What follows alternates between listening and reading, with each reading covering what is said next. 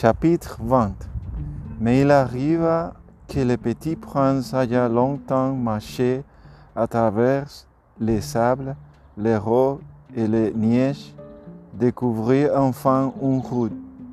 Et les routes vont toucher les hommes. Bonjour, dit-il. C'était un jardin fleuré de roses.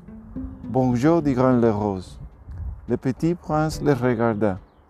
Elle ressembla tout à sa fleur. Qui êtes-vous leur demanda-t-il, stupéfait, tout stupéfait.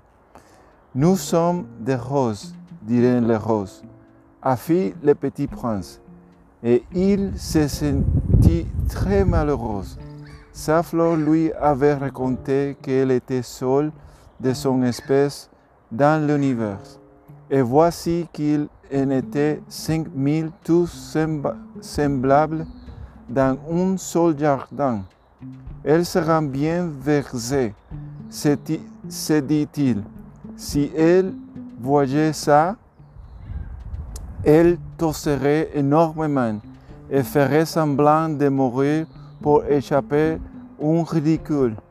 Et je serais bien obligé de faire semblant de la sonnière, car sinon, pour m'humilier, moi aussi, elle se laissera vraiment mourir.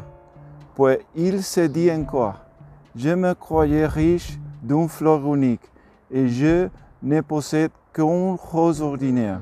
Ça est, mes trois volcans qui m'arrivent au genou et dont l'on peut-être et étant pour toujours, ça ne fait pas de moi un bien grand prince.